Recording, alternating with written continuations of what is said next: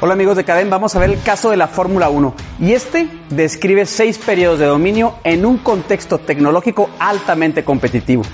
El automovilismo de Fórmula 1 es el pináculo de la tecnología automotriz, altamente especializado y los constructores diseñan y construyen autos de carreras en un solo asiento para competir por los campeonatos anuales que traen enormes recompensas financieras y de alta reputación. Estas seis eras exploran las historias de cinco empresas contrastantes, cada una dentro de un periodo de tiempo competitivo en términos de cómo crearon y perdieron la base para su competencia. Dos horas de un domingo, esto es un deporte.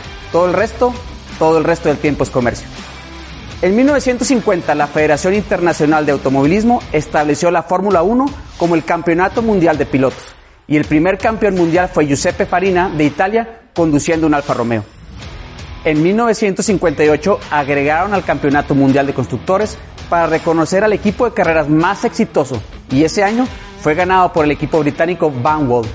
A mediados de los 90, la Fórmula 1 se había convertido en un negocio multimillonario en el que se fabricaban coches especialmente diseñados y desarrollados a través de tecnología de punta para ganar un evento deportivo de televisión que disfrutó de la tercera audiencia más alta del mundo alrededor de 530 millones en 2010, solo superada por los Juegos Olímpicos y la Copa Mundial de Fútbol.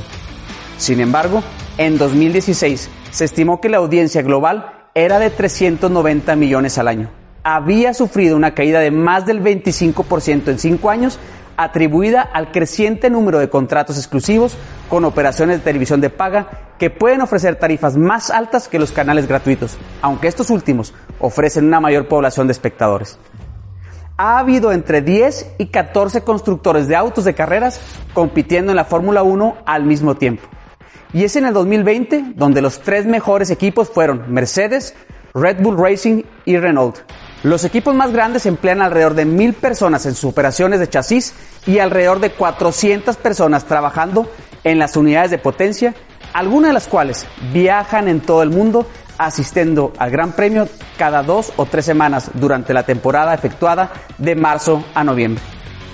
Todos los equipos dispondrán de personal técnico altamente calificado que incluye ingenieros de carreras, son los que trabajan con el piloto para configurar el coche, diseñadores, expertos en compuestos para trabajar con materiales altamente especializados y todos los ingenieros en sistemas.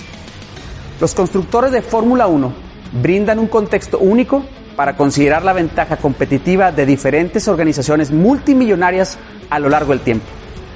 El ritmo del cambio y la base de ventaja cambia constantemente, como lo demuestra el hecho de que desde el comienzo de los campeonatos del mundo, solo un constructor ha ganado el campeonato de forma consecutiva durante siete años. Así es, el equipo Mercedes. Otro por seis años, el equipo Ferrari de 1999 al 2004 y solo dos para cuatro años consecutivos, McLaren del 88 al 91, Red Bull de 2010 al 13, Ferrari y su renacimiento a mediados de los 70. Esta es una de las primeras eras. El primero, el periodo de 1975 al 77, vio un renacimiento para el equipo de Ferrari y su anterior campeonato mundial había sido ganado en 1964 uno de los pocos recordatorios de los gloriosos años 50 y principios de los 60, cuando los coches de color rojo brillante de Ferrari dominaban totalmente el automovilismo. Fundada por Enzo Ferrari, expiloto y director de la escudería Alfa Romeo en 1950, ellos y otras marcas italianas como Maserati y Alfa dominaron el deporte durante estos años. Y a pesar de la naturaleza variable del desempeño del equipo a lo largo de los años, los pilotos continúan viendo un contrato con Ferrari como algo sumamente especial. Tal vez por eso, el mundo de los campeones como Michael Schumacher, Fernando Alonso y Sebastián Vettel han sido atraídos por Ferrari en momentos en que sus autos han estado lejos de ser los más rápidos o confiables. Y a diferencia de los especialistas británicos, Ferrari siempre ha producido tanto el coche como el motor todos los componentes principales se fabricaron en Maranello, que disfruta del apoyo del Estado e instalaciones de última generación. Mientras que otros constructores pintarían sus autos de color requerido por su patrocinador principal, Ferrari siempre ha sido, y se supone que siempre lo será, ese rojo brillante, el color nacional de Italia. Un recuerdo de la época en que los autos de Fórmula 1 estaban codificados por colores por país de origen. Los coches siempre exhiben el emblema de Ferrari, el caballo negro encabritado sobre un escudo amarillo. Pero hablemos de otra era, el dominio de McLaren y Honda a fines de la década de 1980. El periodo del 88 al 91 fue notable por el dominio de McLaren con motores Honda. Y es en 1988 cuando el equipo ganó 15 de las 16 carreras. Tal dominio no se había visto antes y probablemente nunca lo volverá a hacer. Fundado por el neozelandés y piloto de Fórmula 1 Bruce McLaren, en 1966 el primer equipo tenía su primer victoria en el Premio de Bélgica. Trágicamente, el propio McLaren murió dos años más tarde durante las pruebas, pero el equipo continuó desarrollándose y es en 1974 cuando aseguró un patrocinio a largo plazo con Philip Morris para promocionar la marca de cigarrillos Marlboro. Esta fue una asociación que duró hasta 1966, una de las más duraderas entre un constructor y un patrocinador.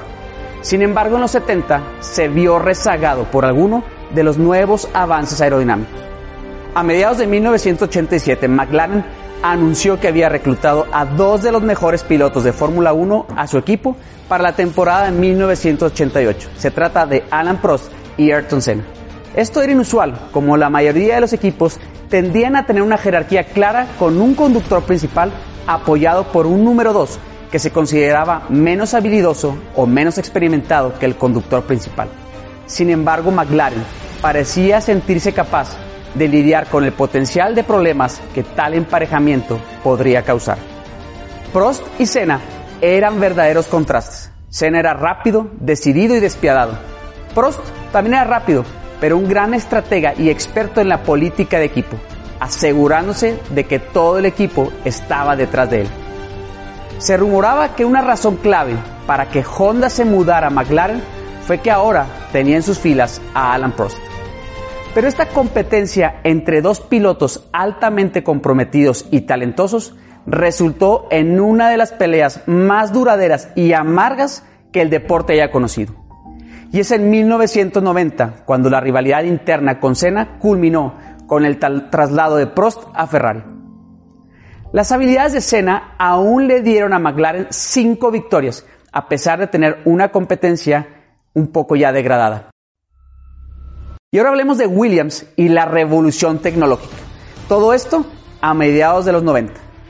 Si el McLaren MP4 fue el coche dominante a finales de los 80, el Williams FW14, 15 y 16, impulsados por un Renault fueron los autos a vencer a principios de la década de los 90.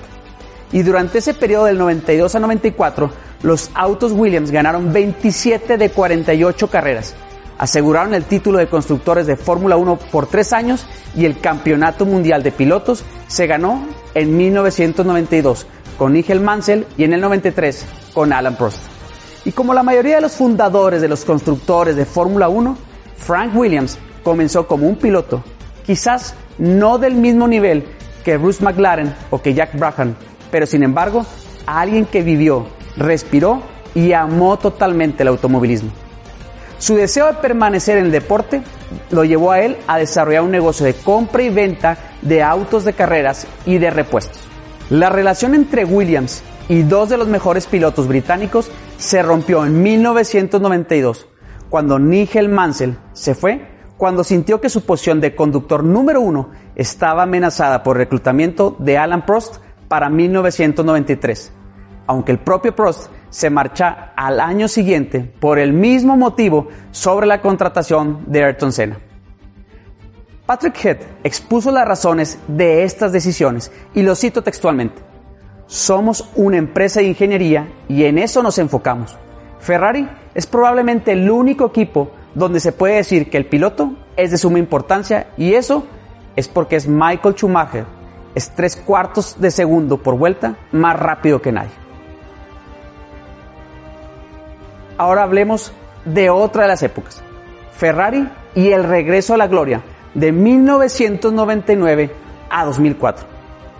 Como parte de la contratación de Michael Schumacher en 1996, Ferrari entró en una asociación comercial con el gigante del tabaco Philip Morris para poder usar su marca Marlboro en los coches de Ferrari. En un acuerdo novedoso, Morris, en lugar de Ferrari, pagaría salario de Schumacher y también haría una contribución significativa al presupuesto anual de Ferrari. Pero además, Marlboro y Ferrari entró en una asociación a largo plazo con Shell para brindar apoyo financiero y técnico a toda esta gran escudería. Es este equipo de Ferrari rejuvenecido donde sentó las bases para el dominio de la Fórmula 1 de Michael Schumacher. Su competitividad siguió mejorando y en 1999 ganaron su primer campeonato de constructores. Es en 2002 cuando Schumacher y Ferrari eran tan dominantes que se introdujeron una serie de cambios en la regulación para tratar de hacer que las carreras fueran mucho más competitivas. El talento de Schumacher como piloto y motivador de equipo lo llevó a que aprendiera para poder conversar con los técnicos de motores contratados por Honda. Ese era el nivel de compromiso. Pero ahora hablemos de otra de las etapas de la Fórmula 1. Y se trata de Red Bull Racing, una nueva fórmula para el éxito en la Fórmula 1. El lunes 15 de noviembre de 2004, Ford Motor Company anunció que entregaba el equipo Jaguar Racing a la compañía de bebidas Red Bull. Y es así como inicia esta era. Pero el hombre detrás de la compra de Jaguar Racing fue Dietrich Mateschitz, un austriaco empresario que había fundado la empresa Red Bull en 1987 y que efectivamente creó la categoría de bebidas energéticas que todos conocemos. Es en el 2005 cuando asume Christian Horner como director del equipo. Y con solo 31 años, Horner era un nombramiento sorprendente, particularmente en términos de su edad y de no haber tenido experiencia anterior en la Fórmula 1. Como piloto de carreras, Horner, junto con su padre Jerry, habían establecido su propio equipo de carreras, Arden, en 1997 para disputar el campeonato Fórmula 3000. El equipo ganó sus primeros constructores y pilotos con Sebastián Vettel en el campeonato de 2010 y parecía que toda la inversión que le había puesto Red Bull Racing Team había dado sus frutos finalmente. Pero es en el año 2020, hace apenas unos cuantos meses, cuando Max Verstappen gana el título para Red Bull. Y no olvidemos que es en este equipo donde está un gran piloto mexicano, Checo Pérez. Pero hablemos de la última y grandes eras del automovilismo, Mercedes-Benz, un enfoque totalmente integrado. Y con una victoria en el Gran Premio de Emilia Romagna en Imola el 1 de noviembre de 2020, Mercedes-Benz se convirtió en el equipo constructor más exitoso en la historia de Fórmula 1. Este fue su séptimo título consecutivo, rompiendo el récord de seis títulos consecutivos que había conseguido Ferrari en el 2004. Dentro del directorio de Mercedes se nombró al expiloto campeón del mundo Niki Lauda como presidente ejecutivo. Y a Lauda se le atribuye haber ayudado a asegurar todos los servicios de Lewis Hamilton, quien reemplazó a Michael Schumacher para la temporada 2013, con un contrato apenas de tres años. Lewis tendía totalmente a convertirse en el campeón mundial de pilotos más joven de la historia a la edad de 23 años en el 2008. A principios de 2013, el exaccionista de Williams, Toto Wolff, fue nombrado director general de Mercedes Automovilismo y director ejecutivo del equipo de Fórmula 1.